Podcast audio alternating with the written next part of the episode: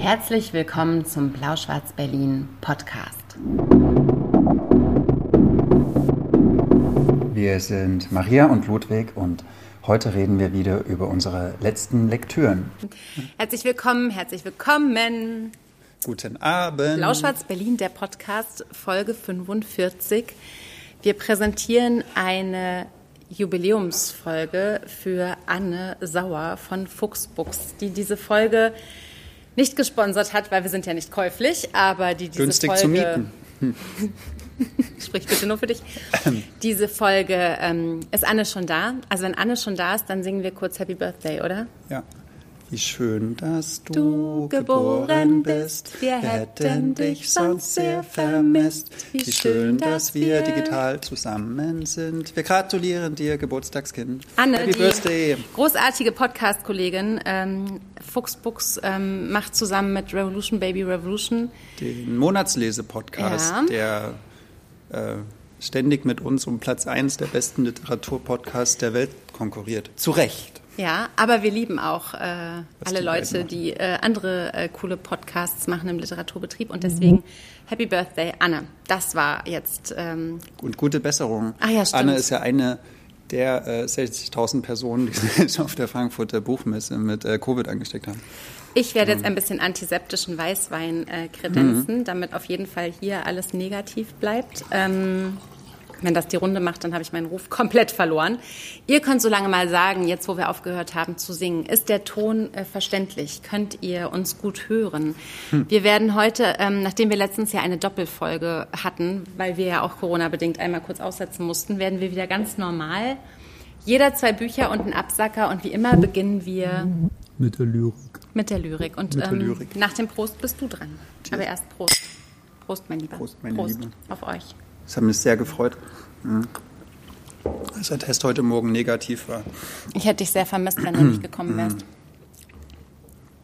Ja. Ja. Wieso hast du dich gefreut? Naja, dass wir jetzt das heute hier machen können. So. Geile Kluft. Das ist von Nick. Sieht richtig gut aus. Du hast schon wieder was auf deiner Hand geschrieben. Ja, BB, das steht für Blutbuch, Ah ja, weil ich das eine Freundin mitbringen sollte. aber darüber können wir jetzt nicht reden, weil wir reden später noch über Blutbuch. Reden wir später noch drüber. Naja, einmal ganz kurz würde ich es gerne ansprechen, weil ich, ähm, ja, reden wir Aber, noch aber später, sozusagen. Fangen wir erstmal mit Lyrik an. Wie immer. Was hast du mitgebracht? Du bist diesmal dran. Ne? Ich guck mal, wer so zuguckt. Mhm. Gucken überhaupt Leute zu? Ja, sieht so aus. Du kümmerst dich um Lyrik und ich check das hier mal. Also die Person oder der Lyriker, mit, über den ich jetzt rede, der guckt heute nicht zu, weil er selber eine Veranstaltung heute hat, hat er geschrieben. Äh, Das stimmt.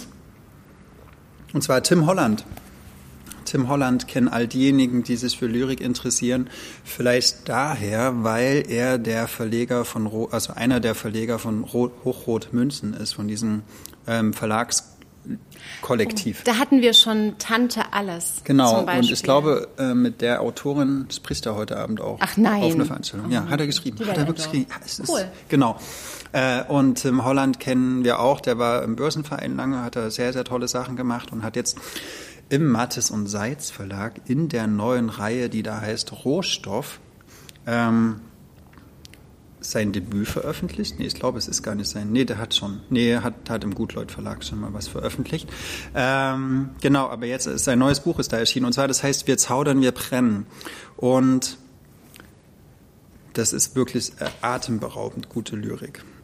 Atemberaubend gute Lyrik. Ja. Und zwar, ich, ich lese mal den ersten und dann gebe ich ein bisschen meinen Senf dazu Ja. und dann lese ich mal noch ein bisschen, okay? Okay. Habe es mir so überlegt Gut, in meinen Kopf. guter Plan. Ja, sehr schön. All die kleinen Steine rollen längst. Bangladesch zieht sich zurück, die Malediven, da sind Menschen unter Wasser, die tauchen nicht. In New York werden Wolkenkratzer als Staudämme gebaut. Berlin wächst auch nur auf Sand. Schaut zu, wie ihr Land gewinnt. Wir häufen Erde auf, klopfen Salz ab, kratzen die Stadt zusammen, lösen Berlin aus dem Land. Je, jetzt plustert sich die Stadt auf, blüht auf dem Meer, trudelt. Wir sind eine Insel, fern alle Inseln. Eine Seerose entzieht sich der Kartografie. Die alte Wasserwaage Horizont wiegt uns. Wind, ein entfernter Cousin, kommt zurück, jetzt Schlägertyp. Per Gesetz werden Grenzen subtiler. Berlin ist eine teilbare Stadt. Wir teilen, das haben wir gelernt. Hier verkehrt jeder mit allen. Wir modifizieren unser Körperding, es trödelt. Wir sind eingeschweißt wie Erdnüsse, frieren nicht, dulden, fusionieren dann wie verrückt oder haben Glücksanzüge an. Die Gebäude häuten sich mehrmals im Jahr, die Gärten sind in die Vertikale gestemmt. Die Früchte sind nur etwas müder. Nebenan haben sich neue Wesen installiert. Die Sonne tut's nach wie vor. Das ist gleich der Anfang. Mhm. Und zwar, es geht darum, wie, also er beschreibt eine Welt, die eigentlich durch die Klimakrise ähm, mhm. in, den, in den Abgrund stürzt. Also es beginnt eigentlich als eine, äh, wie so eine dystopische Bewegung, so von wegen das Wasser steigt, ne? Bangladesch ja. ist unter Wasser und in, in, in, New York muss eine Mauer gebaut werden und so. Also er beschwört so diese ganzen Bilder, die die Klimakrise oder die Klimaaktivisten auch gerade so beschwören, herauf und, und schraubt die in so eine lyrische Bewegung. Und dann, das finde ich aber das Coole an dem Text, ähm, lässt er diese Dystopie äh, zu Teilen in eine Utopie kippen, weil es, äh, er leitet daraus ein neues Zusammenleben ab. Da geht es auch um das, der, der Also es hängt dann, so sehr miteinander zusammen, die genau, ganzen Gedichte, ja. oder was? Also er sagt, mhm. okay, wir haben diese krasse Krise, äh, wir haben uns gegen die Natur gestellt und jetzt müssen wir einen neuen Modus finden, um irgendwie weiterzukommen. Und dann sagt er zum Beispiel den Begriff der Kümmerung wir müssen uns kümmern umeinander mhm. und, und, um eine soziale Intelligenz. Und das ist das Interessante, die nicht nur die Menschen untereinander ein, äh, einbezieht, sondern die wie so, ein, so ein neues Mensch-Tier-Verhältnis auch und ein neues Mensch-Pflanzen-Verhältnis. Also es gibt keine Hierarchien mehr wie jetzt. Ne? So ein Mensch ist ganz oben und runter mhm. kommt der Rest, sondern es ist ein neues gemeinsames Miteinander-Ding. Äh, und das entfaltet er dann auch. Und das ist total cool. Ähm, aber soweit. Mal noch eins? So weit hinten lese ich jetzt nicht. Ich, ähm, ich lese noch ein bisschen was Katastrophales. Ähm, das, wie, wie er das dann positiv auflöst, das dürft ihr gern selbst erkunden. Es lohnt sich. Und zwar, es war warm. Es war zu heiß, Lachs und Wels schwammen bäuchlings oben, Klosen im Totholz, alles wurde weich, Halme franzten aus, Kapselköpfe explodierten, Flugsamen schmolzen auf dem Asphalt. Was wuchs? Nach der neuen Ordnung suchten wir, was war zu roden? Wir zauderten, wir waren Angst. Und trotzdem, wir waren, obwohl fluchtbegabt, nicht auf der Flucht, suchten nach Widerspruch und neuen Ideen, die groß genug waren, uns zu bedecken, Ideen, die uns tagsüber kühlten, wärmten bei Nacht. Schaff, wie schaffen wir zu hoffen? Wir wussten, wie plausibel Scheitern war, aber die Revolution war ja schon da. Wir schwärmten aus, noch gar nichts schwarm, verloren uns und einige. Wir schwammen, wir rannten, jedes Wesen mehr als ein Ich. Wir wurden Rudel, Schule, langsam Herde. Also das Wir wird immer mhm. größer, das mhm. Ich äh, scheitert so. Und, äh, und sind die alle so? Ist das ein Langgedicht? Das ist also naja, das ist ein Langgedicht. Das geht so die erste Hälfte des Buches ja, und dann fängt der Anhang an. Okay. Ähm, und dann ändert sich auch nochmal der Erzählmodus ein bisschen. Aber ich habe jetzt nur aus diesem ersten langen Gedicht gelesen. Interessant. Das macht total Spaß und es ist äh, sehr düster auch. Und überhaupt nicht erklärt, ne? Also es ja. steht weder Langgedicht drauf noch irgendwie. Ja. Ich finde auch, also dass der, die, nicht, ne? also die, die Grenzen zwischen Lyrik und Prosa auch ja. überschreitet. Ja. So. Also am Anfang ist es schon eher lyrischer, aber äh, und, und das, das ist eine, auch eine ganz klangvolle Sprache. Also das war mhm. zum Beispiel, wenn er zaudern, hausen und so, dann kommt die, dann wiederholt er das AU immer wieder und so. Also das ist äh, mhm.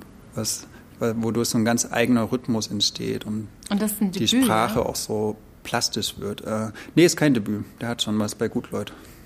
Gutleut. Äh, veröffentlicht. Aber ich weiß, er hat lange an dem geschrieben und er hat auch seinen seinen Job beim Börsenverein aufgegeben, um mehr zu schreiben. Und ich finde, Tim, das war eine gute Entscheidung, auch wenn du im Börsenverein fehlen wirst. Aber äh, ich finde, du solltest mehr schreiben, falls du zuhörst. Sag nochmal Titel. Aber. Tim Holland, wir zaudern, wir brennen, jetzt in der Rohstoffreihe bei Mattes und Seitz Berlin erschienen. Okay. Ähm, genau, gute Lyrik. Gute. Offensichtlich. Lyrik, Schrägstrich, Prosa, Schrägstrich, äh, Gegenwartserkundung. Ist ja eh das Schönste eigentlich, wenn es nicht in irgendein so klassisches Korsett passt. Ja, das sind wir eh langsam. Verabschieden ja. wir uns von den Genres. Ja. Na dann, Prost auf Folge 45. Ähm, hm. ich habe jetzt ein Buch am Start, was ich eigentlich beim letzten Mal schon besprechen wollte, aber da hatten wir ja schon sowieso viel zu viel und dann habe ich gedacht, ach, Ich verschiebe das um eine Folge und dann. Äh Hast, weil du gedacht hast, du besprichst den Deutschen Buchpreis. Mhm. Hm, Hat es auch gedacht. Hast du auch ja, gedacht? Ja, ja, klar. Ähm, und zwar muss man jetzt vielleicht ganz kurz noch einwerfen, vielleicht erinnert ihr euch, dass ähm, wir Blutbuch von Kim de l'Horizon schon besprochen haben. Bevor vor. es auf der Longlist war, Prophetische Maria, Wirklich? ja, ich glaube. Nee, ich mhm. glaube, vielleicht war es schon auf der Longlist, aber vielleicht war es Apropos nicht auf der Prophetische Maria, ich muss dir nochmal gratulieren. Bitte. Du hast ja praktisch auch ein bisschen den Nobelpreis gewonnen finde ich. Als, als das bekannt gegeben wurde, habe ich mich äh, so zu 20 Prozent für Anja Anor gefreut und mhm. zu 80 Prozent für dich, weil ich weiß, dass du seit dem ersten die Jahre, also mhm. als so kam, die das neu rausgebracht hat, bist du ja der größte Anja Anor-Fan auf der Welt. Ähm, und hast immer, wieder, hast immer wieder Werbung dafür gemacht, ja. die solche Wellen geschlagen hat bis nach Stockholm. dass, dass sogar das Nobelpreiskomitee irgendwann dein lautes Rufen nicht mehr ignorieren konnte äh, und erkannt hat, die, was... Die Literaturnobelpreismacherin. Genau, was, was Annie Arnaud für eine Nummer ist äh, und, und haben ihr vollkommen zu Recht den Nobelpreis gegeben, aber ich finde, das, da habe ich mich sehr für dich gefreut, weil du ja auch so die Anwältin ja. von ihr warst und sie auch äh, tausendfach unterstützt hast. Ich glaube, es gibt vier Folgen, in denen äh, uns von ja. unserem Podcast, in denen das Wort oder der Name Arnaud nicht auftaucht. Also. Und in den anderen 41 taucht es auf.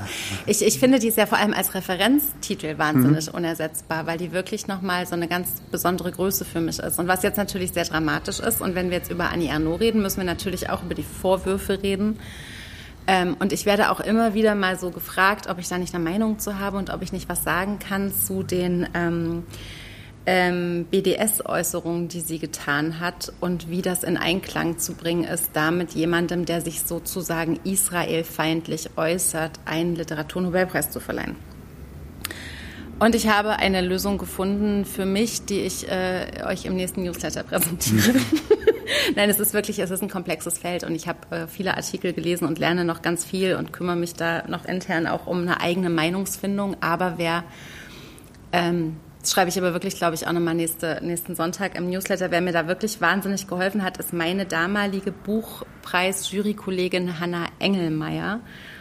Die hat nämlich ähm, was sehr, sehr Kluges darüber geschrieben und ähm, ähm, die werde ich auf jeden Fall äh, im Newsletter sehr zitieren müssen, weil ich keine klügere Aussage dazu finde, als die, die Hanna Engelmeier dazu getroffen hat auf Twitter.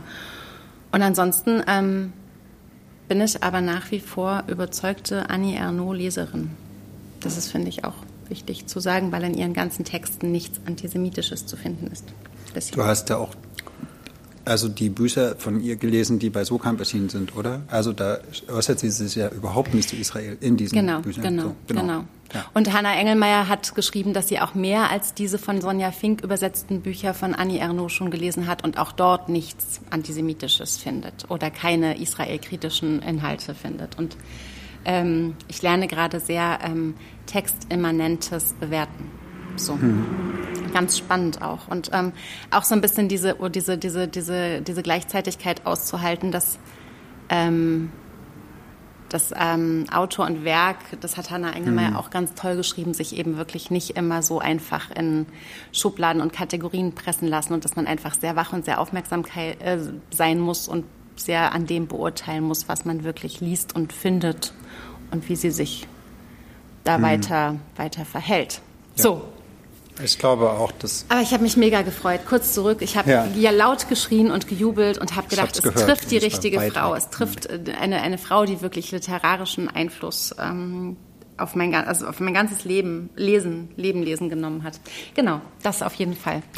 Und, und auch die Frage, ne, also so diese, diese Klassismusfrage und das autofiktionale Schreiben, das, äh, was sie ja wirklich so zu einer also so sozusagen auf die, auf, auf die höchsten Weihen der, der Literatur jetzt auch gehoben hat, was ja lange auch als eher so ein bisschen betuliche Selbstreflexion ähm, abgewertet wurde. Ja. Und, und, und ähm, auch weibliche Themen eben genau. zu großen Liter also zu großer Literatur zu verarbeiten. Ähm, die, die, die, also jetzt äh, zuletzt äh, ging es um die Abtreibung in das Ereignis. Jetzt ist ähm, schon mittlerweile das andere Mädchen erschienen, ähm, also den Tod ihrer Schwester geht, die gestorben ist, als sie noch ein kleines Kind war, von äh, der sie lange gar nichts wusste. Es geht eben wirklich auch so um so tief weibliche Themen wie sexuelle Übergriffe, Ehe und Familie, irgendwie Vereinbarkeit trifft bei nur irgendwie viel zu kurz dieses Wort, aber es ist auf jeden Fall so, dass die ganz viel ähm, aufgemacht hat. Und es wird halt nicht mehr gefragt, ob man über sowas öffentlich schreiben darf, weil Arnaud bewiesen hat, dass sie es sehr literarisch kann. Jetzt habe ich aber viel über Annie Arnaud Was, was soll man einlesen zum Einstieg? Das, die Jahre. Ich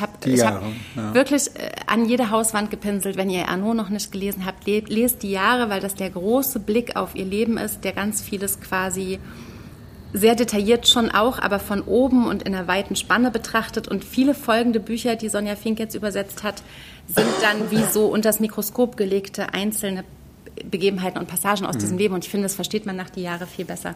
Und ich finde, also die Jahre ist mein Startpunkt mhm. gewesen und meine große Ernaud-Liebe hat damit angefangen. Meine Ernaud und Sonja Fink-Liebe, Name the Translator. Und heute möchte ich über ein Buch reden, das nicht übersetzt wurde. Das ist nämlich von Daniela Drösche geschrieben. Wer, wer, Entschuldigt, ich musste den, die Überleitung irgendwie hinkriegen. Wäre das, wär das denkbar ohne Annie Arnaud? Was denkst du? Das ist eine spannende Frage. Hm. Das ist eine, ja, das ist eine sehr spannende Frage. Also auch Daniela Dröscher hat ähm, schon, schon über Klassismus geschrieben. Ich weiß gar nicht, wann ist das rausgekommen. Ähm, Zeige deine Klasse 2018 und Ernaud hatte in Deutschland den Durchbruch sozusagen 2016, 2017. Mhm. Ich bin mir sicher, dass Daniela Dröscher da schon an ihrem Text dran war quasi. Aber es ist natürlich vielleicht ein bisschen, man kann lauter darüber sprechen. Ähm, Genau, ich war ziemlich sicher offen gestanden, dass Daniela Droscher, die schon auf der Shortlist war, den Deutschen Buchpreis bekommt, weil ich Lügen über meine Mutter wirklich ähm, auf, auf ganz äh, viele Weisen herausragend fand. Es ist die ähm, Geschichte eines Mädchens, Ela, sechs Jahre ist die alt, die erzählt von ihrer Mutter, ähm, die ähm, war, also Ela wächst im Hunsrück auf in den 80er Jahren und die Mutter ähm, ist äh, eine kleine, ähm, wie so eine Fremdsprachensekretärin in einer kleinen Firma, aber ansonsten ist sie vor allem Hausfrau und der Vater ist irgendwie, ich weiß gar nicht, was der beruflich macht, irgendwas Ingenieurmäßiges und sie leben irgendwie in ziemlich einfachen Verhältnissen, auch noch so auf dem Hof der Schwiegereltern sozusagen und ähm, Ela wächst dort heran und erlebt die ganze Zeit, wie der Vater die Mutter für zu dick hält, wie er hm. sie als zu dick kommentiert, wie er sagt, weil du äh, so so so dick bist, musst du dringend abnehmen, weil wir sonst, ähm, also ich kann mich mit dir nicht sehen lassen, ich kann nicht mit dir auf die Weihnachtsfeier gehen. Er macht also wirklich abwertende Kommentare, er guckt auf ihren Teller, er sagt,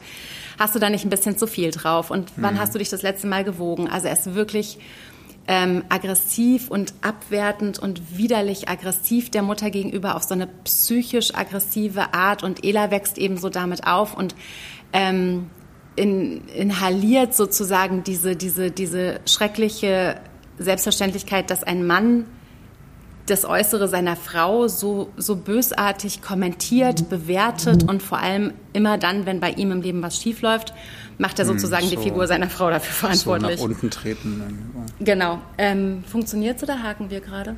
Geht's?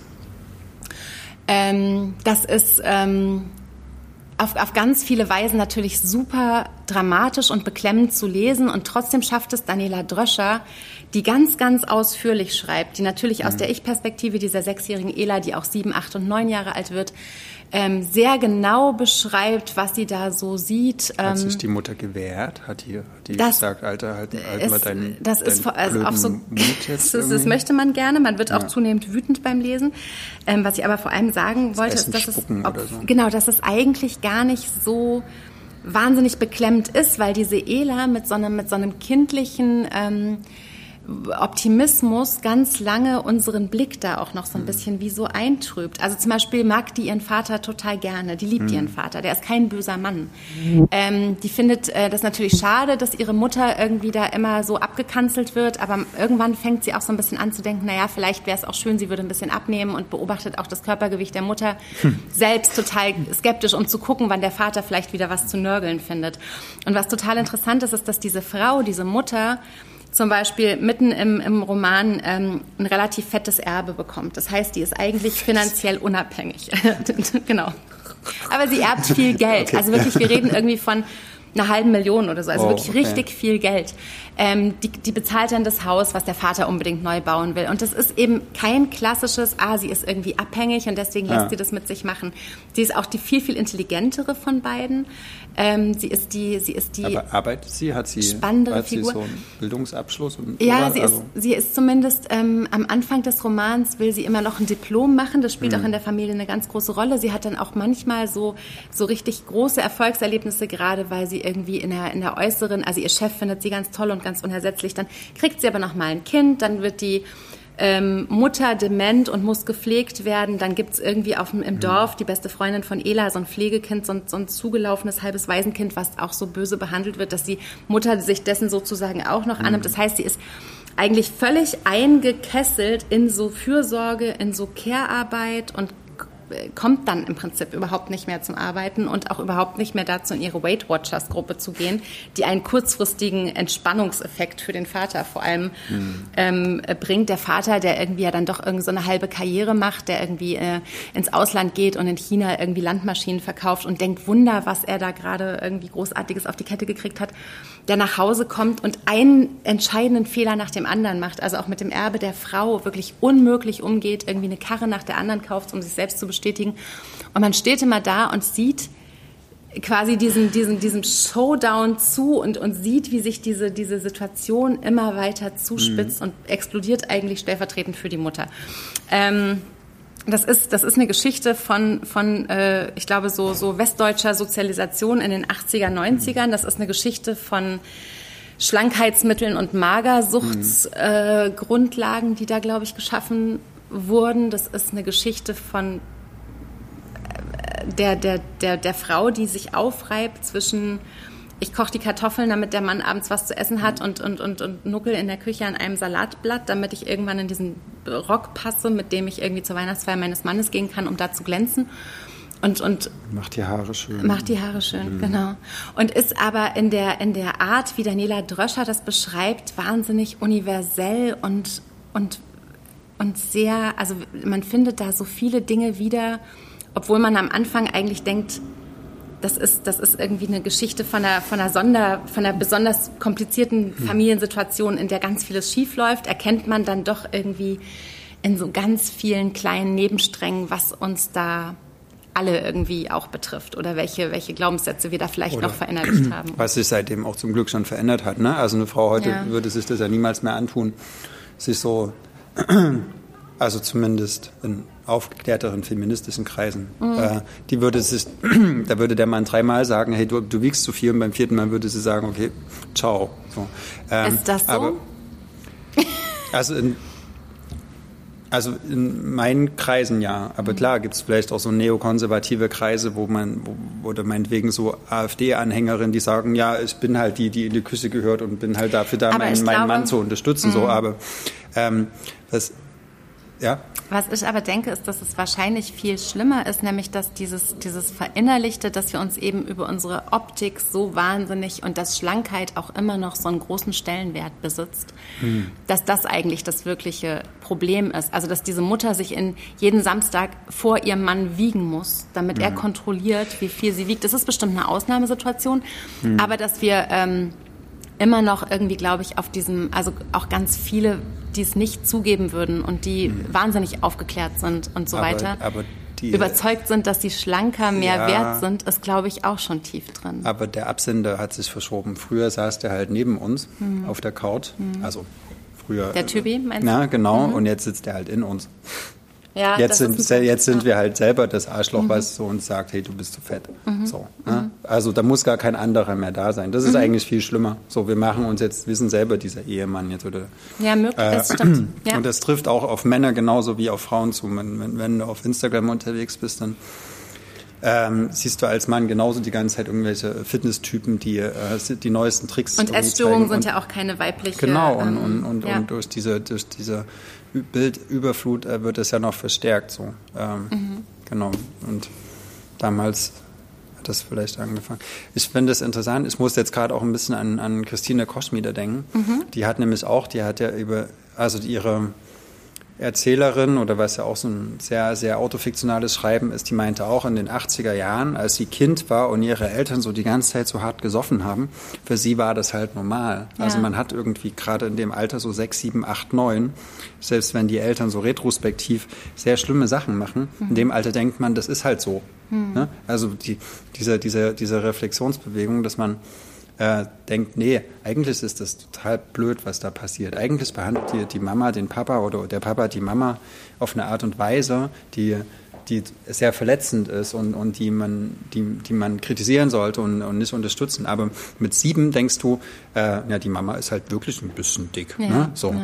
das, und, aber mich würde interessieren, wenn das jetzt wieder, also das ist eine Frage, die ich glaube ich mhm. oft stelle in so einem Zusammenhang, äh, wenn das aus, aus der Perspektive von einer Siebenjährigen erzählt ist, ist das dann ein naives Erzählen mhm. oder hat die auch ein, hat die, versteht die es mehr, als eigentlich eine Siebenjährige verstehen würde? Na, was ich total spannend finde, ist natürlich, dass, dass ähm, ähm, Daniela Dröscher die erwachsene Ela ab und zu mal wie so die Wand einbrechen lässt, indem sie dann so Kapitel einschiebt, sehr wenige, also wirklich ganz, ganz punktuell in der eine akademisch gebildete ähm, Ich-Erzählerin heute auf sich selbst mhm. eben als Kind guckt mhm. und nochmal so ein paar Sachen, aber gar nicht irgendwie umkrempelt, sondern wie so zusätzlich kommentiert. Und manchmal natürlich auch mit so gesellschaftskritischen, also fast so ein bisschen essayartig, sachbuchartig mhm. unterfüttert, was damals vielleicht auch ihre ähm, die Schwierigkeiten waren, also die, die, die besonderen, die eigentlich ja schon klar erzählt wurden von der 6, 7, 8, 9-Jährigen, mhm. aber dann gibt es nochmal so einen heutigen Blick drauf, den ich also auch in der Erzähltechnik total spannend finde. Und das, das Erzähl oder das Ansprechen des Älteren ist dem Jüngeren, also Ja, nee, das Erklären eigentlich, das, was, mhm. was man als jüngeres Ich eigentlich auch gesehen hat, was man nicht gewusst hat, was man dazu sich denken muss, was eben auch passiert ist. was ich aber total schön finde, ist, dass eben diese 6, 7, 8-Jährige eine große Unbefangenheit halt manchmal hat und auch noch so ein kindliches Erstaunen über sich selbst. Zum Beispiel gibt es diese eine Szene, wo eigentlich geht der Vater immer mit diesem, dieser, dieser Schwester und dieser Freund, die besten, der besten Freundin ins Schwimmbad und dann geht es aber darum, dass die Mutter sich zu Hause immer um die bettlägerige Oma und das kleine hm. Baby kümmern muss. Und dann gibt es irgendwie Theater und der Vater sagt so nach dem Motto, ach, du bist doch eh zu dick, du willst doch deswegen nicht gehen. Und dann lässt die Mutter auch schon mal in so einem Wutanfall den Vater mit der Oma, die er eigentlich nicht mal angucken will, weil er es so widerlich findet, sich zu kümmern. Ähm, und dem Baby alleine zu Hause und fährt mhm. mit den beiden Mädchen ins Schwimmbad und setzt sich aber dann irgendwie auf eine mhm. Bank liest Zeitung. Genau, und springt dann aber der Tochter hinterher, als sie kurz denkt, die wäre untergegangen. Und dann beschreibt die Tochter, mhm. wie dieser Moment, wie diese Mutter tropfnass sich aus dem Becken hieft und wie diese Tochter so eine große Scham überkommt, weil natürlich das ganze Schwimmbad guckt und alle sie so anstarren. Und dann beschreibt sie, wie die Mutter versucht, irgendwie ihren Rock glatt zu richten und mhm. irgendwie so Luft dazwischen zu bringen und dass man aber irgendwie ihre Konturen total deutlich sieht. Und das erzählt sie mit einer ganz mit einer Ruhe, mit einer, die nimmt sich ganz viel Zeit, solche Szenen mhm. zu beschreiben. Ne? Wirklich so ein kindliches, so ein kindlicher Blick darauf, der aber ganz erstaunlicherweise überhaupt nicht nervt. Also ganz oft mag ich es ja gar nicht, wenn es mhm. so sehr auserzählt ist oder wenn wirklich Szenen so richtig fulminant beschrieben werden. Ich mag es manchmal auch so gerne staccatoartig kurz und so weiter. Aber Bei Knausgard hast du das auch geliebt, wenn das irgendwie so ja, jeder, jeder F aber, Fliegen, genau, aber Daniela Dröscher braucht auch nur, na doch, 430 Seiten, mhm. aber ähm, so ein großes Thema ist es stört überhaupt nicht. dieses Erzählte. Ja. Und diese, diese, diese, diese Tochter wächst natürlich. Und mit sieben, acht und neun sieht man viel mehr, als man denkt. Und mhm. versteht auch viel mehr. Also es ist kein kindlich naives Erzählen, okay. sondern eher so ein erstauntes Lesen. Ja ich finde das ja auch immer, total, total, gut, wenn man auch aus, aus kindlicher Perspektive, weil, weil eine kindliche Perspektive hat auch gegenüber Erwachsenenverhalten was sehr entlarvend ist, weil es unverstellt ist. Weil es eben noch nicht ähm, hm. 13 Filter sich an, an, antrainiert hat, sondern ja. sagt, hä, das ist gerade blöd, so. Ne? Und, man, und wo Erwachsene irgendwie erst dreimal um die Ecke denken müssen, bevor sie, ja, ist wirklich blöd, so. Ähm, und, und gerade solche, solche Gefühle wie, wie Scham oder Wut oder sowas, das, äh, ähm, die lassen sich durch Kinderaugen manchmal, glaube ich, viel, viel einfacher darstellen. Also ich fand es handwerklich auch so wahnsinnig gut gemacht, dass ich schon so mhm. dachte, also auch in dieser kompletten Stringenz und man merkt irgendwie Daniela Dröscher an, dass sie einfach auch schon ähm, Romane davor geschrieben mhm. hat und irgendwie genau wusste, auch wo wir sie hin mit dem ne, Buch. Oder? Genau. Die hat auch, Dieses äh, über die Klasse. Mhm. Und das ist irgendwie echt super gelungen ist und trotzdem irgendwie nötig. Ich muss noch mal husten gehen und du musst schon mal das nächste Buch machen. Es würde ja jetzt noch interessieren, ob sie als Mutter äh, dann sich irgendwann freischlägt. Oh. Das muss man lesen, das ist jetzt, äh, das würde spoilern. Ja, ich mache immer so vier, fünf Sprühe. Da ist auch ein ganz kleines bisschen Codein drin, das nutzt doch. das schlägt sie heute Nacht gut.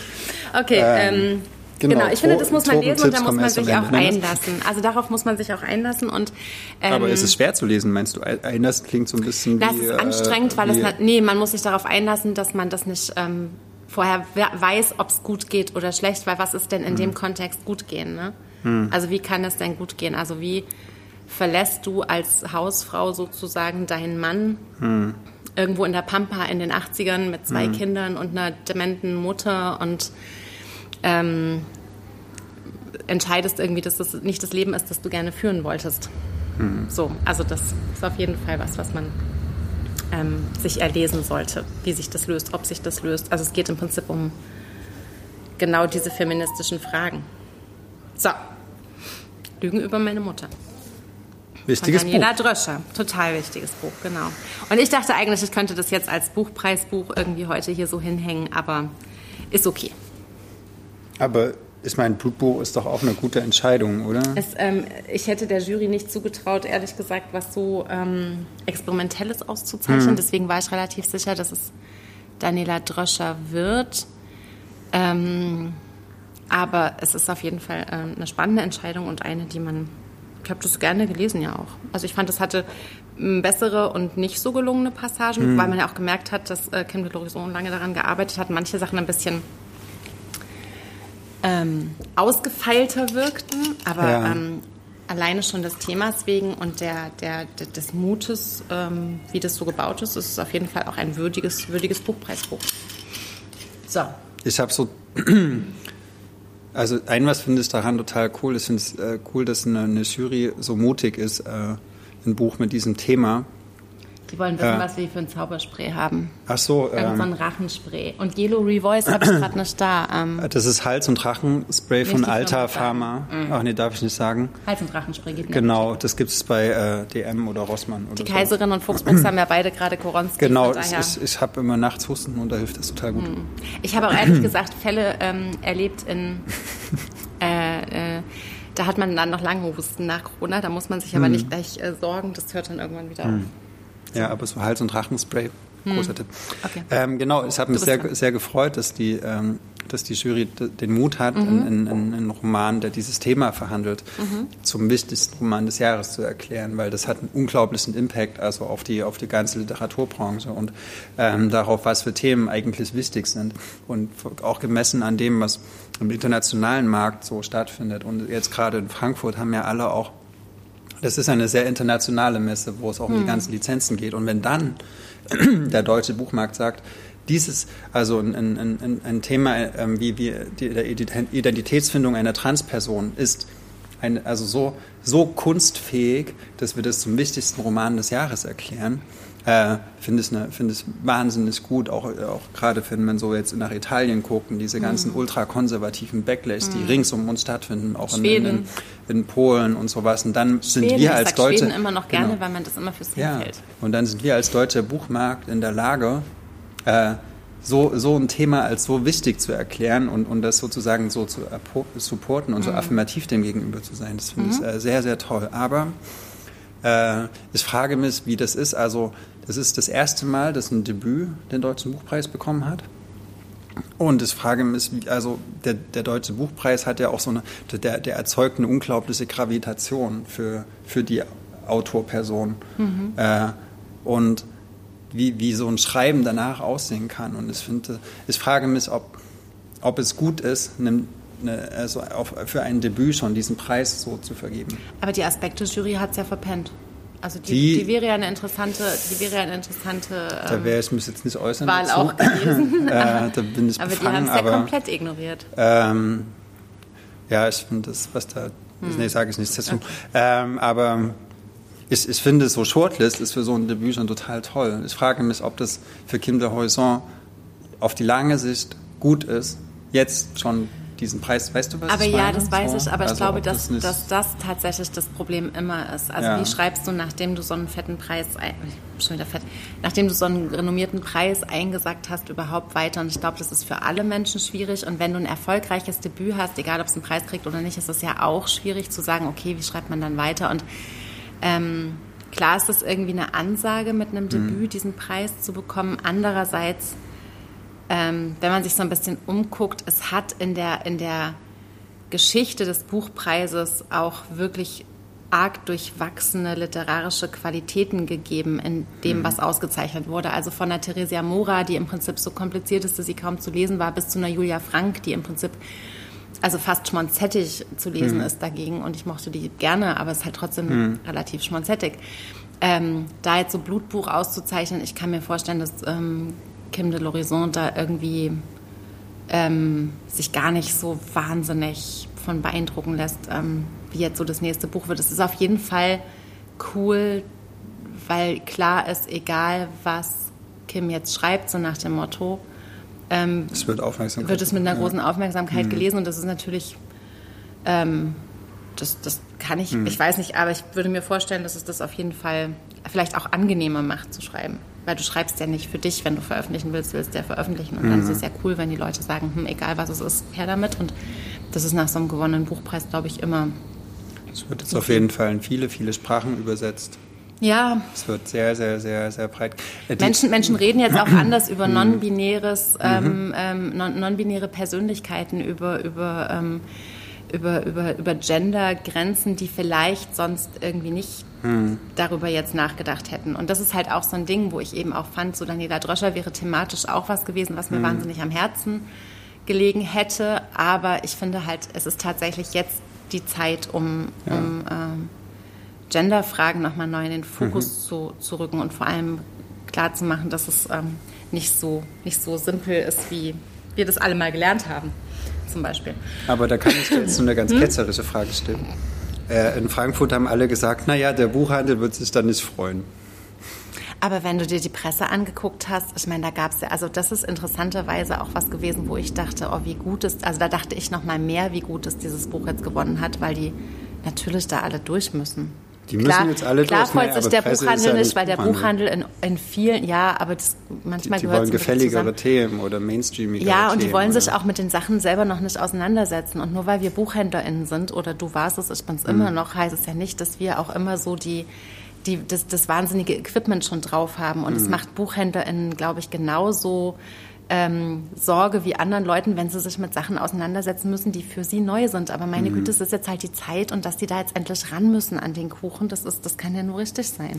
Oh, es gibt immer noch Leute, die irgendwie sagen, also die, die, die, die, die, die nicht mhm. wissen, wie sie, wie sie, wie sie, wie sie ähm, Personen bezeichnen, die irgendwie keine, keine ähm, eindeutigen Pronomen haben und so weiter. Und das ist halt eben auch, das ist, das ist total spannend, dass sie sich jetzt darum kümmern müssen, weil sie dieses Buch irgendwie empfehlen und verkaufen müssen.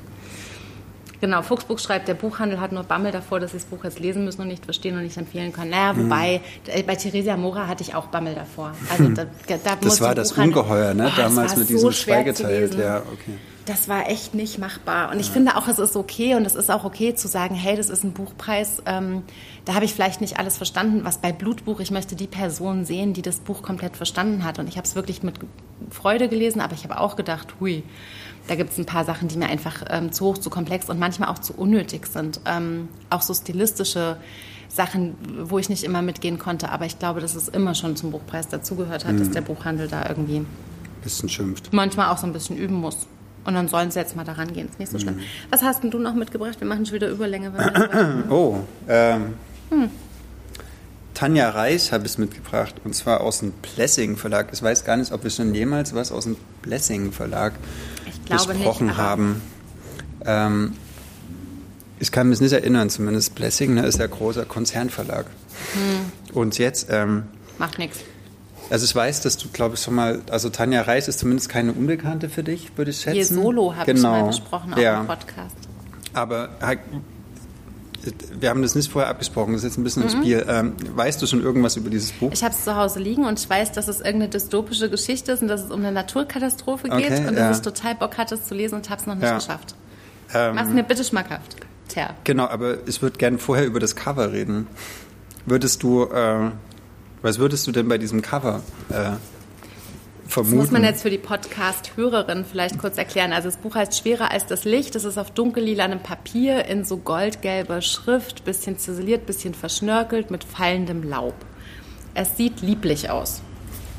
Genau, es sieht lieblich Das aus. ist einfach so. Hatte ich auch gedacht. Ich habe gedacht, und das Cover äh, ist ja sozusagen wie so der, der Türöffner in die Geschichte. Und ich hatte auch, als ich das das erste Mal gesehen hatte, so gedacht, es wird eventuell ähm, irgendeine eine melancholische Geschichte, vielleicht kommt ein bisschen Liebe drin vor oder irgend sowas. Und Ne? wieso hast du es dann gelesen? Weil du Tanja Ähm. Reich kennengelernt hast und gut leiden kannst. Genau.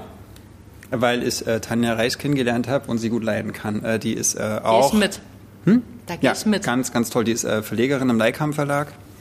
Ähm, und hat auch jetzt noch ein, noch ein Essayband rausgebracht äh, zum Thema. Ach, ja, du fragst Sachen. Äh, genau, das doch, das Paradies ist weiblich. 20 Einladungen in eine Welt. Essay-Band, das sie sind- herausgegeben Genau, sie herausgebracht, ja, genau. Mhm. Also das Paradies ist weiblich, 20 Einladungen in eine Welt, in der Frauen das Sagen haben. Ganz Ähm, interessante. Genau, also ich finde, Tanja Reich ist eine, eine wahnsinnig interessante Person so im, im, im deutschsprachigen Literaturbetrieb. Die kommt aus Südtirol, äh, lebt in Wien. Und äh, schwer, Schwerer als das Licht ist ihr zweiter Roman. Äh, für den ersten Year Solo hat sie auch schon einiges an Preisen und so gewonnen. Und jetzt eben halt Schwerer als das Licht. Worum geht's? Ja. Eben nicht um irgendwas, was das Cover zeigt. Ich finde, das führt uns auf eine völlig falsche Aber ich finde es Fährte trotzdem schön, finde ich. es ist ein Schönes gefälliges Cover. Cover. Es sieht halt ein bisschen harmlos aus, würde ich fast sagen, weil die Geschichte ist überhaupt nicht harmlos. Es geht nämlich um eine Frau, Mhm.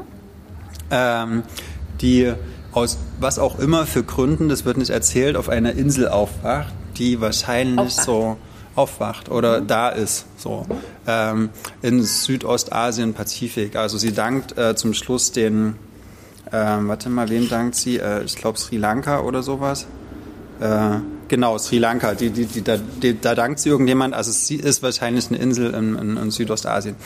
Ähm, und die Frau wacht da auf und muss sich da so ähnlich wie, wie Robinson halt so zurechtfinden. Ne? Es ist ein, Ah, sie ist also wirklich neu. Sie wacht nicht auf, weil morgen ist, sondern sie ist Nee, genau, ja, anscheinend so, weiß man nicht so genau. Wie lange sie da ist und es irgendwie gab es mal wohl eine Stelle, wo, wo ein Blitz in, in, ins Wasser ging und dann schwamm sie, was bei, es wird nicht genau erzählt, ist auch nicht so wichtig. Es geht darum, dass eine Frau auf einer Insel ist und sich zurechtfinden muss. Okay. In Südostasien, Tropen, irgendwie der Wald geht bis an den Strand und das Meer rauscht und ähm, und im Gegensatz zu Robinson ist sie aber, oder Robinson Crusoe, wir Crusoe? Robinson Crusoe, ja, weißt du, was. Wir wissen, wovon du redest. Ist sie nicht ganz alleine auf der Insel, sondern Ah. es gibt im Norden auch noch eine Bevölkerung. Robinson war auch nicht allein auf der Insel. Das Der war ein hatte- großes Thema auch. Ja, äh, genau, es gibt im, Hatte Angst vor Kannibalen und hatte Freitag. ja, Aber wollen wir nicht drüber reden. genau, es gibt im Norden halt auch so eine Gruppe, die irgendwie trommeln und Mhm. äh, äh, sie auch bedrohen eine Zeit lang und dann baut sie sich eine Festung. Okay. Und das ist so die eine Erzählebene, wie sie sich halt so alleine, wirklich alleine, ohne Freitag, ohne ein Du, ohne ein Ansprech, es gibt keine, keine Dialoge lange Zeit. Und ohne Äh, Wilson, aber das ist jetzt Ja, genau. nicht ganz logisch. ohne Tom Hanks. Äh, ähm, so alleine da zurechtfindet und, und was, was auch wahnsinnig bedrückend beschrieben wird, weil dadurch, wenn, wenn, wenn man nicht spricht und wenn man nie die Möglichkeit hat, äh, seine Stimme zu hören, dann wird Akustik auf einmal so aufgewertet. Also der, sie, sie beschreibt so, wie das Hörvermögen Ja. immer, immer stärker wird und dann hört sie so Hört- den, den, den Regen prasseln, aber sie hört halt auch die Insekten summen und sie hört die, die, äh, die Affen, wie die, was sie für Geräusche machen und, und, und vor allen Dingen nachts, wenn es dunkel ist, wird es noch potenziert, weil halt das, äh, der Sehsinn so ausgeschaltet ist und dann wird es, werden die Geräusche noch stärker und das, und das finde ich total genial, wie sie, also das ist ein, eigentlich ein Nature Writing. Ist das eine. Ich-Erzählerin? Äh, ja, in der Ebene schon. Und, und es ist wirklich Nature Writing. Also Mhm. es geht ganz viel um, um, um, um, wie die Natur klingt. Und du musst dir vorstellen, du bist nachts im Dschungel alleine. So, ne? Nicht mal, nicht Und mal das, Tiergarten Genau, alleine das, äh, das, und das ist wirklich, äh, was vielleicht tagsüber, sagt sie, auch so sehr schön ist und irgendwie auch was Erhebendes hat, wird, wird nachts zur Bedrohung. Und dann hört sie aus der Ferne die Trommeln. Aber irgendwann, und das ist die zweite Erzählebene, die sie immer mal so, so alternierend gegeneinander stellt, hören die Geräusche halt auf. Und ähm, die, die äh, Pflanzen verwelken und ähm, nichts blüht mehr. Und sie erzählt immer so von Hibiskusblüten und sowas, die es dann halt nicht mehr gibt. Und dann wird alles schwarz. Und das ist so das ist total abgefahren. Weil, weil dann entsteht wie so eine Art Weltuntergang, aber so, so saftig erzählt, dass, dass, dass äh, es immer weniger Essen gibt auf dieser Insel, es gibt mhm. immer weniger Trinkwasser, die, die Tiere sterben alle, die verwesen, dann kommen so Maden aus den Augen der Tiere und sowas und es wird immer weniger und dann hat man wieder so, springt man wieder in die andere Erzählebene und man erfährt, so wie sie mit, diesen, mit dieser Gruppe, die da am Norden so lebt, äh, was sie da so für Kontakt hat. Er ist zu einem älteren Mann, zu einem sehr alten Mann, dessen Haare also ist wie, die. ja genau, wie Schlangen um seinen Körper und äh, also wie so die, findest schon fast so die Erotik des Wilden. Mhm. Äh, aber sie hat halt auch so eine Sehnsucht zum anderen, wie sie mit dem Kontakt aufbaut und wie der dann aber auch wieder scheitert und wie sie wieder mhm. alleine ist und wie sie sich eine Festung baut und noch eine Festung und noch eine Festung. Und wie es dann unschuldige Kinder gibt. Aber letztendlich versinkt die Insel in wie so eine Art Weltuntergang. Also alles ist schwarz zum Schluss. Ich musste natürlich an Cormac McCarthy denken, an dieses, äh, so die Welt mhm. ist nur noch Asche. Es geht, es brennt viel in diesem Buch. Also das, äh, es brennt alles nieder sozusagen. Die, die Bäume sind nur noch Stümpfe, die dastehen. Man, man findet wirklich gar nichts mehr zu essen und sie weiß, okay, mhm. jetzt findet es vielleicht hier und da mal noch irgendwelche langen langbeinigen, haarigen Spinnen, die ich essen kann. Wirklich eklig. Also wer sowas nicht verträgt, sollte das lieber. Buch, das ja, voll. Es, genau, es geht um, so es geht um Hören, es geht um Schmecken, ja. es geht um Farben, ganz, ganz viel. Äh, also sehr sinnlich. Äh, aber sie weiß auch eigentlich, früher oder später werde ich verhungern. Das ist nur eine Frage ja. der Zeit, weil ja. es gibt nichts mehr. Und ich denke mir dann, was will uns der Autor, die Autorin damit sagen? Und ich finde, es ist eine Metapher auf den Weltuntergang, dieses Buch. Es ist eine, eine Metapher auf Vereinsamung, dass wir halt äh, es nicht mehr schaffen, uns zu dem Gegenüber irgendwie gut zu verhalten. Ich denke halt, es ist eine Metapher, Metapher auf den Weltuntergang, weil, weil man, man, man guckt sozusagen sehendes, sehenden Auges, in, wie, wie sich äh, es entwickeln wird, die, die Umwelt und wie wenig Leben sie noch ermöglicht. Und, mh, hm, und sie, die Frau weiß halt, oder die Person weiß, dass bald nichts mehr gehen wird. Und es sind nur die letzten Tage. Und, und wie, wie, hm. was, was, was hebt jetzt da raus? Also hebt es raus aus diesem Dilemma? Also, ähm, du weißt ja, du bist jetzt kein Buchhändler mehr, aber wenn du ja. so fragen müsstest, wem empfiehlst du das? Was ist sozusagen der. Hm. Ähm, das habe ich mich während des Lesens auch gefragt. Und zwar, ich würde das auf jeden Fall allen empfehlen, die Bock haben, in Südostasien jetzt Urlaub zu machen demnächst. Was ja also zumindest. Abschreckung oder was? Nee, weil das, äh, weil das einen total gut mitnimmt in diese Welt. Und ich finde, es ist immer schön, wenn man äh, im Urlaub ist und auch was aus dieser Welt liest. Und natürlich mhm. ist es ein Gedankenspiel. Es ist wie so eine Art Versuchsanordnung. Mhm. Wie würde es mich verhalten, wenn ich alleine auf so einer mhm. Insel wäre? Und da kommt zum Beispiel, du hast bestimmt auch hier DiCaprio uh, The Beach gesehen. Mhm. Äh, die, daran muss ich auch Swinton denken. und Drogen und so. Tilda Swinton spielt auch mit? Hab ich ganz vergessen. Ich habe schon eh, ich, ich habe den vor 20, ich auch. Also viel mehr als DiCaprio. Ja, bitte, was ist denn deine also Referenz? Na gut. Genau, da rennt offene Türen ein.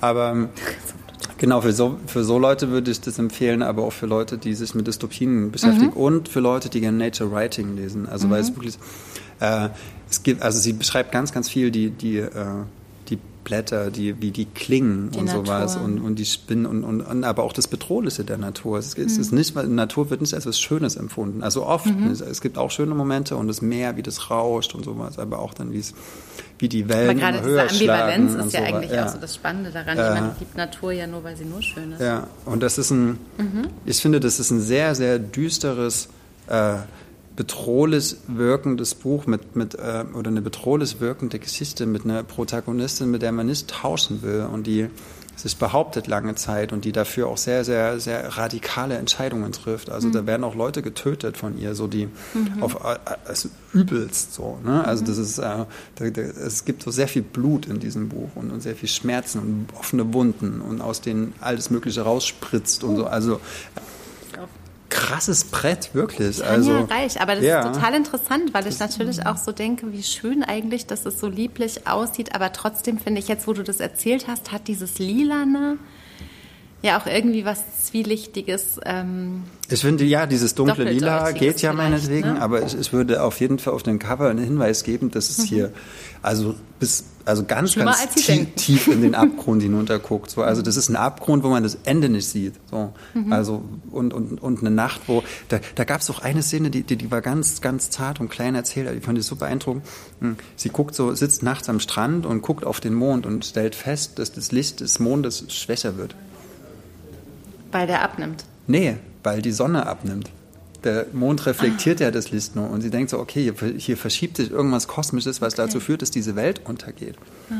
Das ist eine oder das so. Hat ein bisschen genau, Lars von Trier. Genau, Vibes, muss es auch gerade denken, so hier Melancholia hieß ja, der, oder? Ja. Genau, so, so, eine Stimmung kommt bei diesem Buch auf. Cool. Und ich meine Lars von Trier Melancholia, das ist also das ist das beklemmendste Bauchgefühl, was man unserer Zukunft entgegenbringen kann. So äh, und ja. und sie schafft es, sie schafft es halt so in so eine Südostasien in so ein Südostasien-Setting zu holen. Das genau. Ist vielleicht ist Kirsten Dunst so im Mondlicht ein ganz guter Hinweis. Die hätte ich vielleicht aufs Cover gedruckt. Äh, keine Ahnung.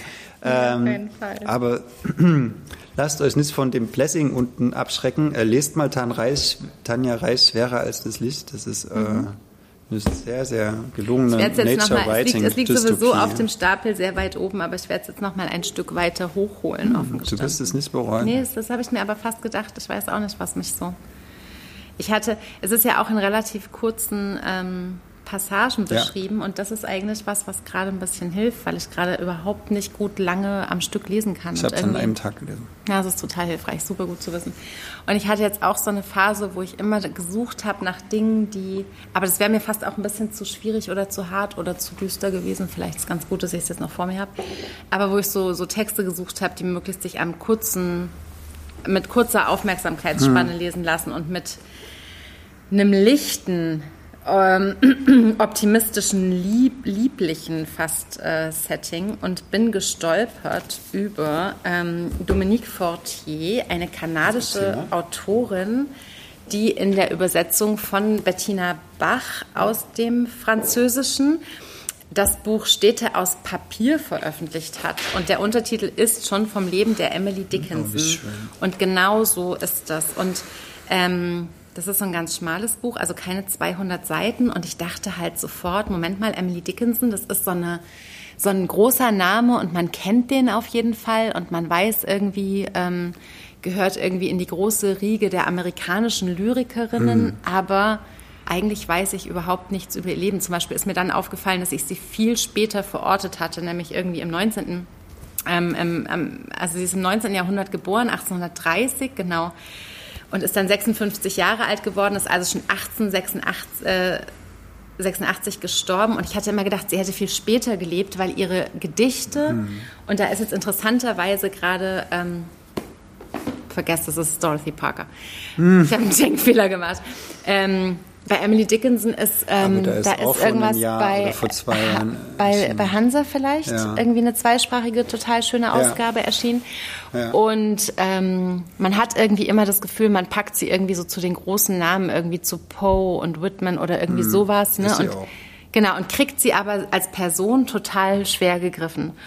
Und ähm, das liegt auch so ein bisschen daran, dass ähm, über ihr, ihr Leben kaum was bekannt ist, dass sie sich in die ähm, genau, ähm, dass sie sich in die äh, Einsamkeit ihres Zimmers zurückgezogen hat. Also sie ist im gleichen, sie ist in Amherst geboren in Massachusetts und hat nie geheiratet, hat keine Kinder bekommen, also völlig ungebührlich auch für die Zeit, sondern hat sich dann ähm, relativ bald und total freiwillig, also ohne, sie hatte zwar ähm, wird so erforscht, äh, depressive Phasen mhm. durchaus, aber ohne so eine, so eine wirklich ähm, ans Zimmer fesselnde Krankheit gehabt zu haben, ähm, hat sie sich trotzdem so in ihr Zimmer zurückgezogen, was natürlich auch wahnsinnig viel aufmacht, so Virginia Woolf-Anklänge und so oh, weiter, um Lyrik zu schreiben. Genau. Virginia Woolf. Ja, und es gibt, gibt eben kaum was, was ähm, äh, über, über ihr Privatleben sozusagen bekannt ist, außer das, dass sie immer weiße Kleider trug und dass sie sich im Prinzip für den Rest ihres Lebens in ihr Zimmer zurückgezogen hat, um sich ihrer großen Begabung zu widmen. Und ja, du zuerst? Hm, wer hat denn in den anderen Zimmern gewohnt? Also war sie allein in einem Haus oder nee, hat nee, sie nee, nee, also sie haben, hat wirklich in ihrem Schwestern? Elternhaus gewohnt. Okay, ihre, Eltern, ja, okay. ja, und ihre Schwester Lavinia, zu der sie auch ein sehr gutes Verhältnis hatte. Dann gab es noch einen Bruder, der auch verheiratet war, aber sie hat im Prinzip eben trotzdem dieses Elternhaus nie mhm. verlassen. Es war aber nicht ihrs oder sowas. Also sie hat okay. da nicht aber sozusagen sie hat so eine supportive, äh, genau, ja. unterstützende Familie gehabt, die die musste sozusagen den Abwasch nicht machen, weil das haben andere Leute gemacht. Sehr gut. Ja. Genau. Und ist aber auch ein Preis, den man zahlt. Ne? Man muss dann sein ganzes Leben bei seiner Familie wohnen. Aber dafür ja, kann man schreiben, was ist jetzt nicht, besser. Genau, wobei das sie überhaupt nicht gekratzt hat. Also das war das und das ist das Okay, Interessante. aber schön, und jetzt kommen wir mal so ein bisschen so zu dieser. Oder nicht? Würde ich jetzt Hm? nicht so. Es ist, ist glaube ich, differ, differenzierter als das.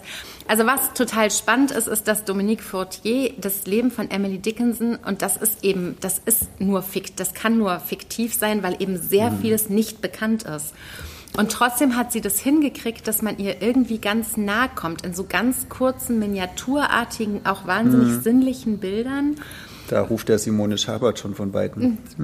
Sowieso. Also Simone Schabert und, und du alles äh, war auch, also wo es um Alice James geht, war auch eine der ersten äh, Gedanken, die ich natürlich irgendwie so hatte und auch, dass ich mich sehr gefragt habe und ich war mir eigentlich sehr sicher, dass Simone Schabert dieses Buch lieben würde, weil ich nämlich auch so finde, das ist vielleicht der einzige Weg, solchen Autorinnen auf die Spur zu kommen. Und zwar hatte ich eben keine Lust, eine große Emily Dickinson-Biografie zu lesen.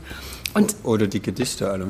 ja, und ich meine, die hat nicht so Mhm. 1800 Gedichte, gibt, also hat sie da irgendwie geschrieben in diesen Jahren. Und zu ihren Lebzeiten sind irgendwie nur eine Handvoll ist veröffentlicht worden oder so. Ne? Die hat wirklich an ihre Bestimmung geglaubt, Lyrikerin zu sein und hat dem alles untergeordnet und hatte aber auch überhaupt keinen Mangel. Und das ist das Faszinierende. Ja, aber die wurde, also die weiß es praktisch Zeit ihres Lebens nicht bewusst, was für eine Jahrhundertlyrikerin nee, sie ist. nee, nee. Vielleicht die bedeutendste äh, amerikanische Lyrikerin vor dem 20. Jahrhundert. Sicher, ich glaube, ich glaube nämlich auch. Und es ist, also es hat eben auch ganz viel damit zu tun, dass, dass ähm, Dominique Fortier irgendwie auch so Mutmaßungen anstellt und Vermutungen und sich auf so ein ganz dünnes Eis begibt und der, der Dicken, also immer wieder so nachspürt, ähm, äh, Emily Dickinson, wie es gewesen sein könnte und dass das alles ein ganz großer Konjunktiv in diesem Buch ist und deswegen so eine große Zartheit hat und man trotzdem aber so ein, so ein Bild kriegt und so ein, so ein Gefühl, ne? Also wenn sie, wenn sie dann zum Beispiel schreibt, es ist nicht wahr, dass sie nur noch ihr Zimmer hat. Sie hat den starren Gesang, tintenschwarze Novembernächte, Hagelschauer im Frühling, vertraute Stimmen, die zusammen mit dem Geruch von Brot im Ofen aus dem untersten Stock heraufdringen, den Duft der Apfelblüten, die Wärme der von der Sonne aufgeheizten Steine am Abend, all das, was uns nach dem Tod fehlt. Und ähm, sie erzählt im Prinzip ihr Leben von, von Jugend ähm, und Kindheit an bis ähm, im Prinzip tatsächlich zu ihrem Tod. Und, und das ist natürlich alles wahnsinnig lückenhaft, aber das ist, finde ich, so der einzige Weg, wie man sich so einem Leben so annähern kann. Ja, ich so meine, unser, die. Erinnerung an unser eigenes Leben ist auch lückenhaft. Wenn wir erinnern, ist es auch Fiktion. Ich Ja. finde das völlig legitim. Wer hat das, Das- neulich gesagt? Das ist lustig, da warst du gar nicht. Dieses Archäologie des Verlusts, ich glaube, Senturan Varataraja und Satsa Savic haben in ihrem Talk, äh, wo es eben um Verluste ging, auch darüber gesprochen. Wer war das doch? Ich glaube, die waren das.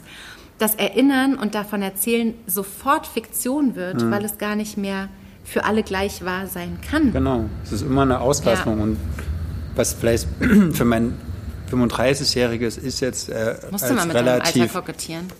als ich bin ja nicht 35, aber ähm, als, als jetzt vielleicht eine Wahrheit erscheint, ist für das 40-Jährige keine mehr, so weil dann Simone Schabert kommentiert gerade, dass Alice James ganz zum Schluss ihrer Tagebücher Emily, äh, Emily Dickinson äh, zitiert. ja.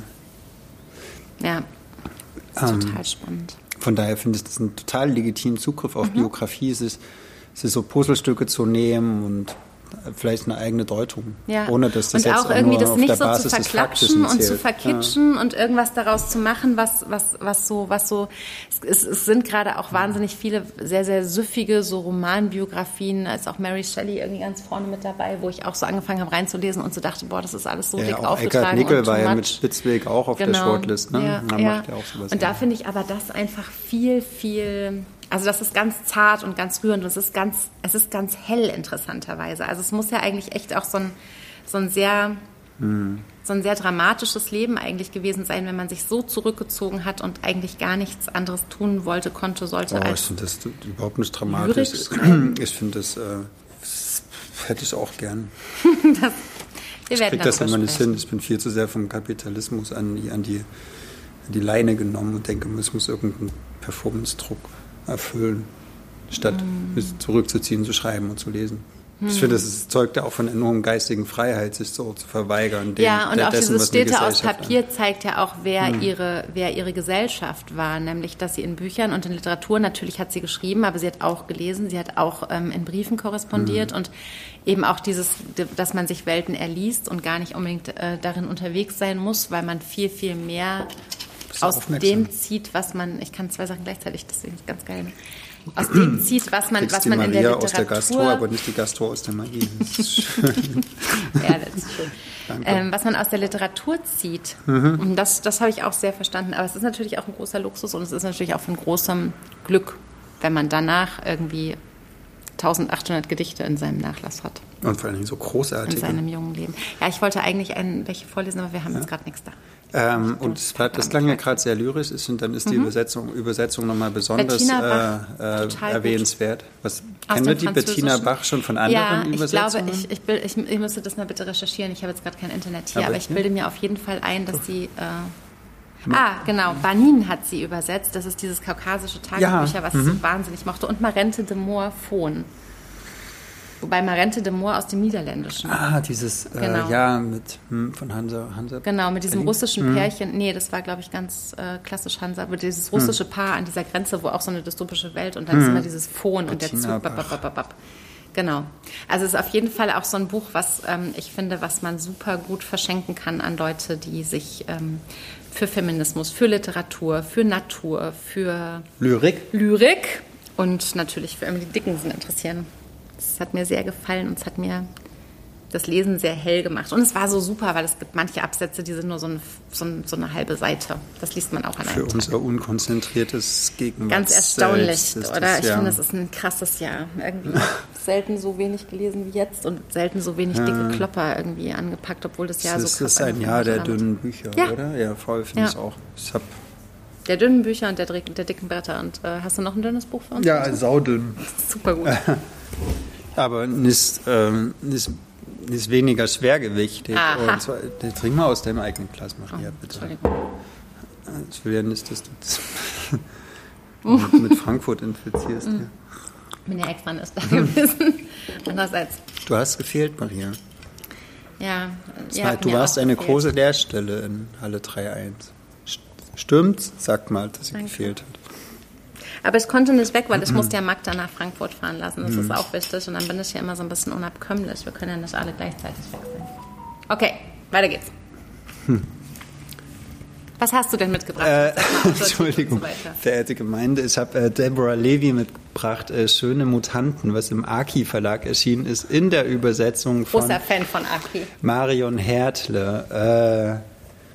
Deborah Levy hatten wir schon mal im Podcast. Und zwar habe ich es von ihr schon mal besprochen. Ähm, Landschaft verschluckt. Nein, der Mann, der, der Mann, alles der sah. alles sah. Was ich damals total großartig fand. Äh, so ein Berlin, Entschuldigung, Berlin Ende 80er Jahre, Gegenwart, Teilung oh, Berlin Entschuldige, und sowas. darf ich ganz kurz sagen, ja, am 23. Auf. November kommt Deborah Levy hier in diesen Laden, in diese heilige Halle, nein, in diese unwürdige Halle, äh, um Bücher zu signieren. Ja. Deborah Danach Levy ist sie im Literaturhaus. In, in Town. Ja, und zwar zusammen auch mit Katie Derbische und jemandem, den ich vergessen habe. Es wird, glaube ich, ein hm. richtig geiler Abend. Also 23. 23. November Berlin, Leute. November, 15 Uhr, Deborah Levy an diesem Tisch. Genau. Also ich bin da.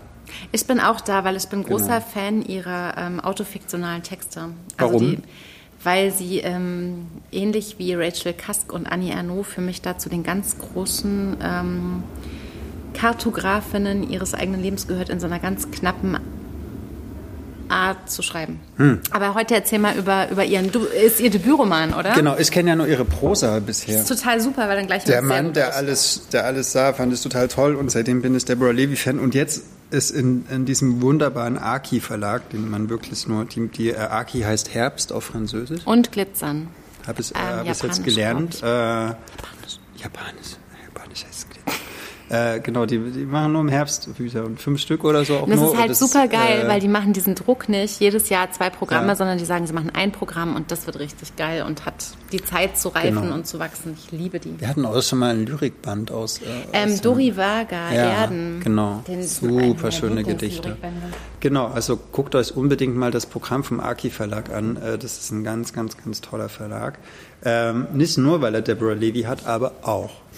Äh, und zwar Schöne Mutanten ist, ihr glaubt es kaum, de, der Debütroman von Deborah Levy. Äh, der ist 1987 schon erschienen. Äh, für alle diejenigen, die jetzt Warst nicht wissen. Warst du da schon auf der Welt? Da war es schon auf der Welt. Da habe ich gerade angefangen zu rauchen. Nein, mh, mm. da habe ich aber noch in einem anderen Land gelebt. Ich auch. Ja, du auch.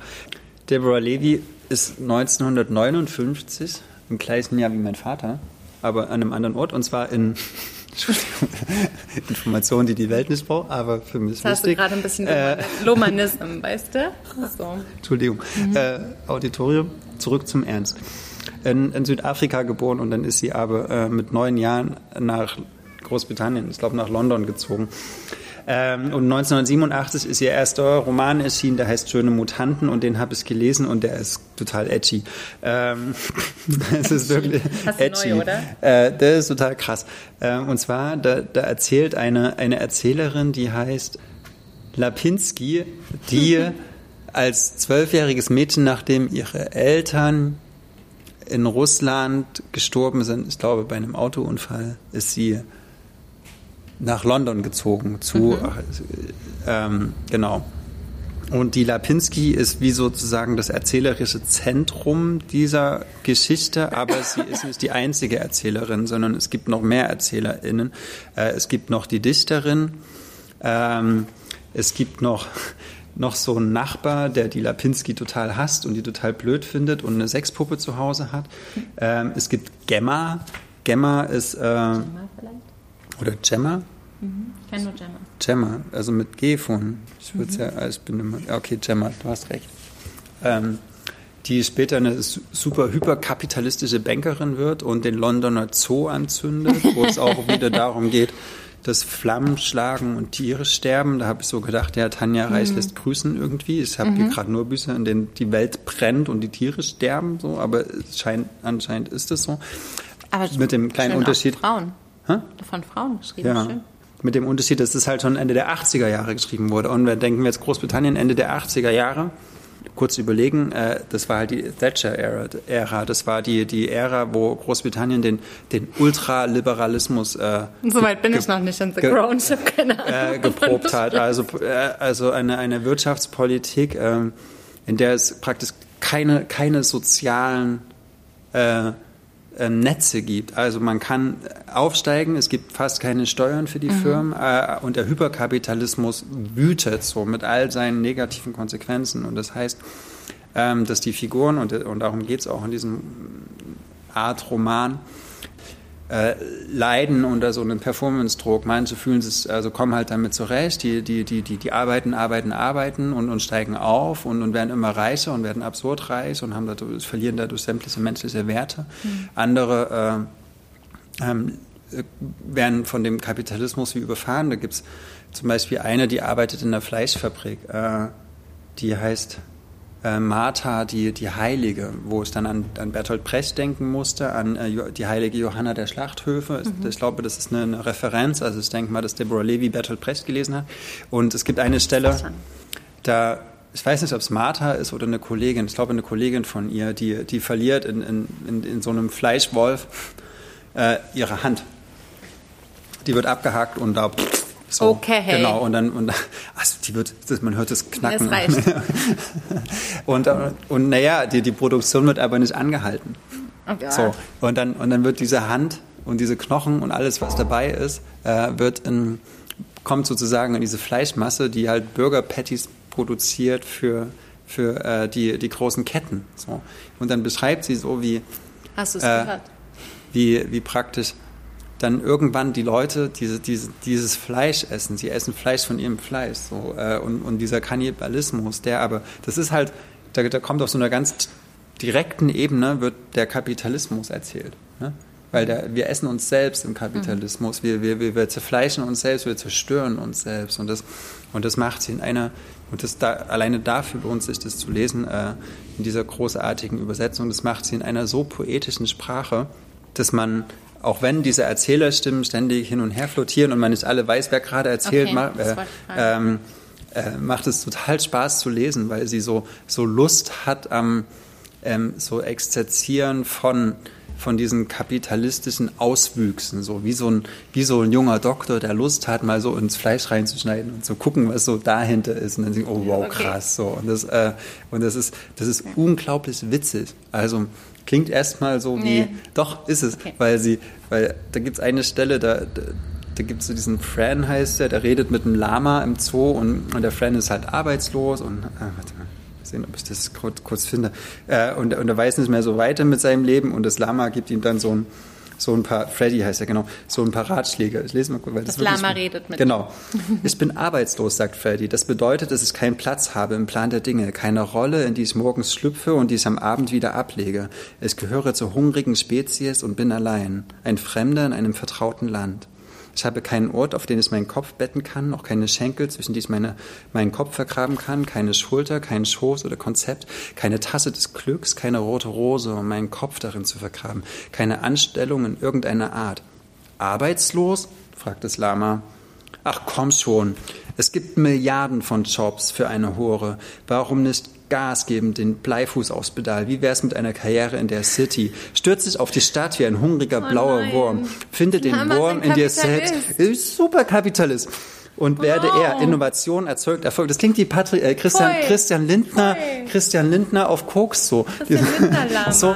Genau, und das ist so witzig, wenn so ein Lama im, im Zoo dem Freddy erzählt, wie er nun mal sein Leben auf die Kette kriegt. Okay, und zum Schluss kommt die. Bankerin und zündet den Zoo an. So.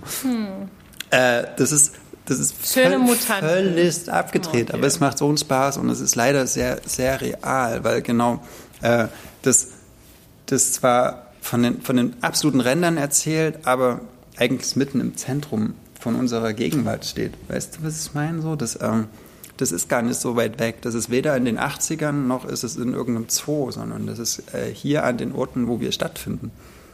Nur halt äh, völlig überdreht. Was man auch vielleicht noch einmal sagen muss, ist, Lauren Elkin hat ein Genau, Nachwort ja. geschrieben. Das finde ich total super bei Aki. Da denken die nämlich auch immer total gut dran. Und ähm, das Cover ist äh, Oda John, also eine der, finde ich, die- die- Künstlerinnen Wie das umarmte Herz Zeit. oder sowas, wie heißt das? Ja. Ich weiß es leider nicht, wie es heißt, aber Femme pleurant avoir au grand cœur, also eine Frau umarmt ein großes Herz oder hat. Mit einem großen Herz. Ach, mit einem großen Herz. einem ja. großen Herz. Genau. passt ziemlich gut. Schöne Ja. Mutanten. Also definitiv finde ich äh, Literatur für Fortgeschrittene, aber ihr werdet äh, belohnt, wenn ihr das lest. Ich würde mir wünschen, wenn ihr in Oh, Berlin seid, Ja. Kommt doch bitte morgen alle zur Berlin-Premiere von Simone Schabert, deren ähm, Du, Alice, wir heute ja schon angesprochen haben, was ich wahnsinnig geliebt habe. Und jetzt ist ihr zweiter Roman erschienen, ebenfalls in der Edition Azur, und zwar Rosa in Grau. Und ich durfte den schon zum Erscheinen lesen oder schon Stehst davor lesen. Ja. Ja. und ich darf da hinten draufstehen. Das ist Ich aber lese gar es nicht vor. das. Komm. Nein, gleich. Komm. Ja, okay, du, liest es vor. Das Maria hat geplörpt, äh, Ja. Ludwig liest vor. Ja. Was für ein starkes, tiefes Buch. Betone es richtig. Was für ein starkes, tiefes Buch. Ja. Und mit der thematischen Tiefe erfasst uns auf jeder Seite eine innige Wortliebe. Simone Schaberts Sprache zieht uns in die direkte Umlaufbahn der inneren und äußeren Un Unfreiheit einer Frau, die stellvertretend für viele weitere steht. Genau, weil Welche Frau? erzählt, erzählt wird die Geschichte einer, ähm, also ich möchte fast Patientin sagen, in einer psychiatrischen Anstalt in, ähm, in Deutschland der Nachkriegszeit in den 50er Jahren. Eine ähm, Frau mit einer psychischen Erkrankung, aber wir wissen alle, dass Patientin wahnsinnig euphemistisch ist. Und es ist im Prinzip eine. das abwertend eher. Patienten. Ja, aber es ist leider auch nicht so, dass sie richtig behandelt wird, sondern sie wird eigentlich verwahrt und ihr Ja, wird okay. eigentlich jede Selbstbestimmung genommen und sie wird weggesperrt. Und es hat also ganz, ganz ähm, viel Dramatisches in dem, was erzählt wird, aber was ich an diesem Buch so unfassbar liebe und das, was ich bei Simone Schabert immer liebe, ist, dass sie jeden Satz ähm, so zum Klingen bringt und alles hat, ich habe ganz wenige Autorinnen, wo ich so fühle, dass jeder Satz so eine Welt bedeutet und jeder Satz ist so geschliffen und, und so poetisch und so genau dahin gearbeitet, was er sagen soll und, und bedeutet so viel. Und das ist ein ganz, ähm, also ganz, ganz, also das muss man eigentlich laut lesen und man muss es langsam lesen und man muss es eigentlich zweimal hintereinander lesen. Man will es auch sofort zweimal hintereinander lesen, weil dieses Buch so, so unfassbar viel in uns zum Klingen bringt. Und obwohl es so eine sehr dramatische Geschichte erzählt, ist es so, es ist so wohltuend und so großartig, dass sich jemand so mit Sprache beschäftigt und uns Sprache so vermittelt und dass man so erzählen kann, ist einfach überdimensional groß. Und ich bin, ähm, also ich bin Simone Schabert Ultra. Und deswegen könnt ihr morgen alle zur äh, Berlin-Premiere kommen. Ich werde mir Mühe geben, das ordentlich zu moderieren, aber eigentlich will ich nur da sitzen und sie anhimmeln. So ist der Plan. Jetzt du, Absacker. War, war das ein bisschen Werbung? Ja, weiß ich nicht. Schon. Also ich liebe dieses Buch, aber ich liebe halt jedes Buch, was ich hier bespreche. Und ich finde halt schon, dass diese Veranstaltung morgen aus allen Nähten platzen soll. Brotfabrik. Ja, Brotfabrik. Guter Berlin, Laden auch. Berlin Weißensee. Gibt es noch Ja. Tickets? Wo kriegt man die? Online googelt das. Ja. Und, und, und wenn ihr nicht da sein könnt, dann lest dieses Buch und lest es langsam und lest es laut oder lest es jemandem vor und ähm, lest es mehrfach hintereinander. Rosa in Grau von Simone Schabert. Der Untertitel Eine Heimsuchung. Hm, guter. Ist auch ein mega schönes Cover, finde ich. Für jemanden, die ihre Kindheit in einer Anstalt verbracht hat, nicht ganz uninteressant. So, jetzt bist du dran. Ich will auch Werbung machen, Ja. aber jetzt mal für was. Erlaubst du, dass es, dass es ein bisschen kein Buch wird, aber Ja. über Bücher geht? So? Ich finde schon. Äh, und zwar, mein Absacker ist das Magazin Buchkultur. Und zwar jetzt nicht nur diese Ausgabe, sondern alle Ausgaben. Ähm, das ist ein, Magazin, was in, in Wien gemacht wird von der mittlerweile Chefredakteurin ähm, Katja Schwingshandel, die äh, einen wahnsinnig guten Blick auf äh, Gegenwartsliteratur hat, die ein, eine super gute Pers äh, Perspektive oder eine feministische Perspektive hat und eine auch sehr auf unabhängige Verlage. Und zum Beispiel Sophie Weigand schreibt da oder auch hier deine Kollegin Magda Birkmann schreibt da regelmäßig. Ich darf auch regelmäßig schreiben, deswegen ist es jetzt gerade so Ich darf dafür nicht schreiben. äh, also halb- Buchkultur hat irgendwie. äh, halb Werbung so. Und ist das Abo, da wird- darf ich das auch sagen, Mm, bitte. kostet irgendwie 40 Euro im Jahr, gibt sechs Ausgaben und es ist wirklich, finde ich, eines der besten Magazine, wenn es um, um Buchkritiken geht. Also da gibt es so, so immer so Themenschwerpunkte, alles Mögliche, ähm, aber auch kurze Buchkritiken mit äh, wirklich ähm, einem über 50-prozentigen Frauenanteil.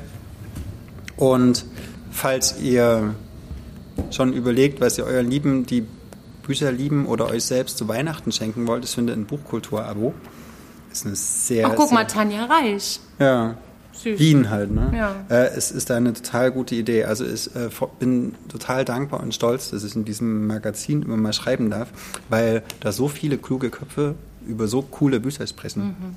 Ähm, das war mein Absack. Mhm. Also immer, wenn du mir einen Artikel daraus vorgelesen hast oder mir gesagt hast, hier, da hat irgendjemand was sehr, sehr Cooles über ein Buch geschrieben, dann fand ich es auch wirklich, ähm, also so, dass ich gedacht habe, wie cool, dass es einen Platz und einen Ort dafür gibt und man irgendwie ähm, Und in Deutschland, in Deutschland so kenne ich zum. Beispiel so ein Magazin nicht. Ich wüsste nicht, welches Magazin in Deutschland.